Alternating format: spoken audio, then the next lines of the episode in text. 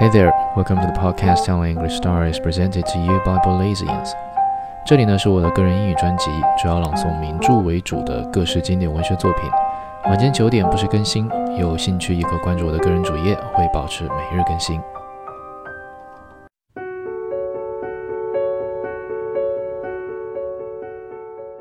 The Moon and Sixpence, Volume 47. I have tried to put some connection into the various things Captain Nichols told me about Strickland, and I here set them down in the best order I can. They made one another's acquaintance during the latter part of the winter following my last meeting with Strickland in Paris. How he had passed the intervening months I do not know. But life must have been very hard, for Captain Nichols saw him first in the Asile de Nuit. There was a strike at Marseilles at the time, and Strickland, having come to the end of his resources, had apparently found it impossible to earn the small sum he needed to keep body and soul together. The de Nuit is a large stone building where pauper and vagabond may get a bed for a week, provided their papers are in order and they can persuade the friars in charge that they are working men. Captain Nichols noticed Strickland for his size and his singular appearance among the crowd that waited for the doors to open. They waited listlessly, some walking to and fro, some leaning against the wall, and others seated on the curb with their feet in the gutter. And when they filed into the office, he heard the monk who read his papers address him in English but he did not have a chance to speak to him, since as he entered the common room, a monk came in with a huge Bible in his arms, mounted a pulpit which was at the end of the room, and began the service which the wretched outcast had to endure as the price of their lodging. He and Strickland were assigned to different rooms, and when thrown out of bed at five in the morning by a stalwart monk, he had made his bed and washed his face. Strickland had already disappeared. Captain Nichols wandered about the streets for an hour of bitter cold, and then made his way to the place Victor Gelu, where the sailormen are wont to congregate. Dozing against the pedestal of a statue, he saw Strickland again. He gave him a kick to awaken him. Come and have breakfast, mate, he said. Go to hell, answered Strickland. I recognized my friend's limited vocabulary and I prepared to regard Captain Nichols as a trustworthy witness. Busted? asked the captain. Blast you, answered Strickland. Come along with me, I'll get you some breakfast. After a moment's hesitation, Strickland scrambled to his feet, and together they went to the Bouchée de Pain, where the hungry are given a wedge of bread which they must eat there and then, for it is forbidden to take it away. And then to the Cuillère à Soupe, where for a week at 11 and 4 you may get a bowl of thin salt soup. The two buildings are placed far apart so that only the starving should be tempted to make use of them. So they had breakfast, and so began the queer companionship of Charles Strickland and Captain Nichols. They must have spent something like four months at Marseilles in one another's society. Their career was devoid of adventure if by adventure you mean unexpected or thrilling incident, for their days were occupied in the pursuit of enough money to get a night's lodging and such food as would stay the pangs of hunger. But I wish I could give here the pictures, colored and racy, which Captain Nichols' vivid narrative offered to the imagination. His account of their discoveries in the low life of a seaport town would have made a charming book and in the various characters that came their way, the students might easily have found matter for a very complete dictionary of rogues. But I must content myself with a few paragraphs.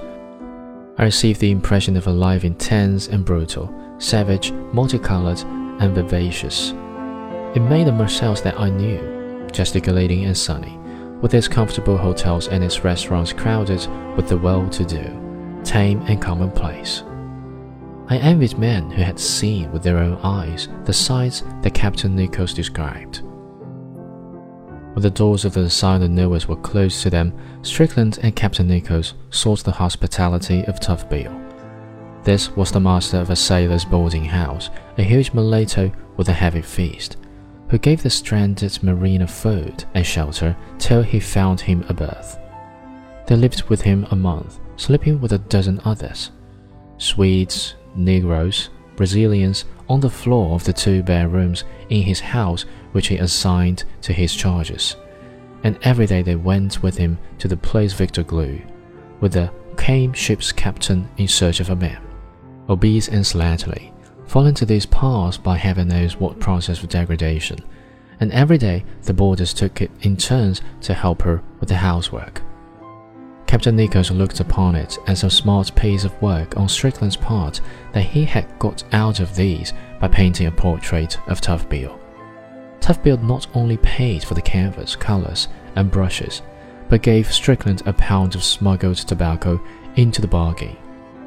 For all I know, this picture may still adorn the parlour of the Tumble Town little house somewhere near the Quai de la Joliette, and I suppose it could now be sold for fifteen hundred pounds.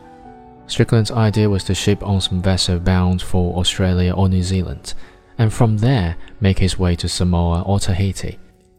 I do not know how he had come upon the notion of going to the South Seas, though I remember that his imagination had long been haunted by an island, all green and sunny, encircled by a sea more blue than is found in northern latitudes. I suppose that he clung to Captain Nichols because he was acquainted with those parts, and it was Captain Nichols who persuaded him that he would be more comfortable in Tahiti. You see, Tahiti's French, he explained to me, and the French aren't so damned technical. I thought I saw his point. Strickland had no papers, but that was not a matter to disconcert Bill when he saw a profit. He took the first month's wages of the sailor for whom he found a berth and he provided Strickland with those of an English stoker who had providentially died on his hands. But both Captain Nichols and Strickland were bound east, and it chanced that the only opportunities for signing on were with ships sailing west. Twice Strickland refused a berth on tramps sailing for the United States, and once on a collier going to Newcastle.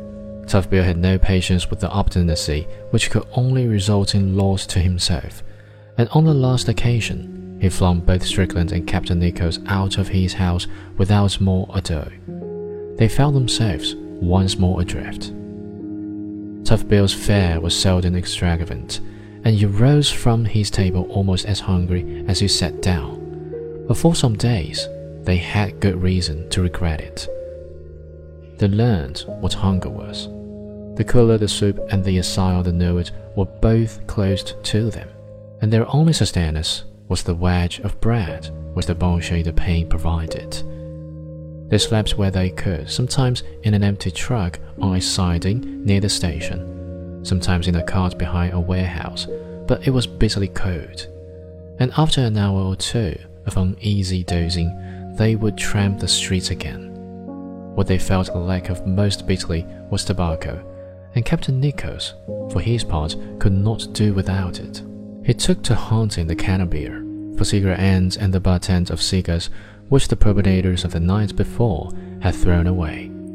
I've tasted worse smoking mixture in a pipe, he added, with a philosophic shrug of his shoulders, as he took a couple of cigars from the case I offered him, putting one in his mouth and the other in his pocket. Now and then they made a bit of money. Sometimes a mail steamer would come in, and Captain Nichols, having scraped acquaintance with the timekeeper, would succeed in getting the pair of them a job as stevedores. When it was an English boat, they would dodge into the forecastle and get a hearty breakfast from the crew. They took the risk of running against one of the ship's officers and being hustled down the gangway with the tow of a boat to speed their going. There's no harm in a kick in high quarters when your belly is full, said Captain Nichols and personally, I never take it in bad part. An officer's got to think about discipline. I had a lively picture of Captain Nichols flying head alone down a narrow gangway before the uplifted foot of an angry mate, and like a true Englishman, rejoicing in the spirit of the mercantile marine. There are often odd jobs to be got about the fish market. Once they each of them earned a franc by loading trucks with innumerable boxes of oranges, that had been dumped down on the quay. One day they had a stroke of luck. One of the boarding masters got a contract to paint a tramp that had come in from Madagascar round the Cape of Good Hope, and they spent several days on the plank handing over the side, covering the rusty hull with paint. It was a situation that must have appeared to Strickland's sardonic humor. I asked Captain Nichols how he bore himself during these hardships. Never knew him say a crossword, answered the captain. He'd be a bit surly sometimes, but when we hadn't had a bite since morning, and we hadn't even got the price of a lie down at the chinks, he'd be as lively as a cricket. I was not surprised at this. Strickland was just the man to rise superior to circumstances, when they were such as to occasion despondency in most. But whether this was due to equanimity of soul or to contradictoriness, it would be difficult to say.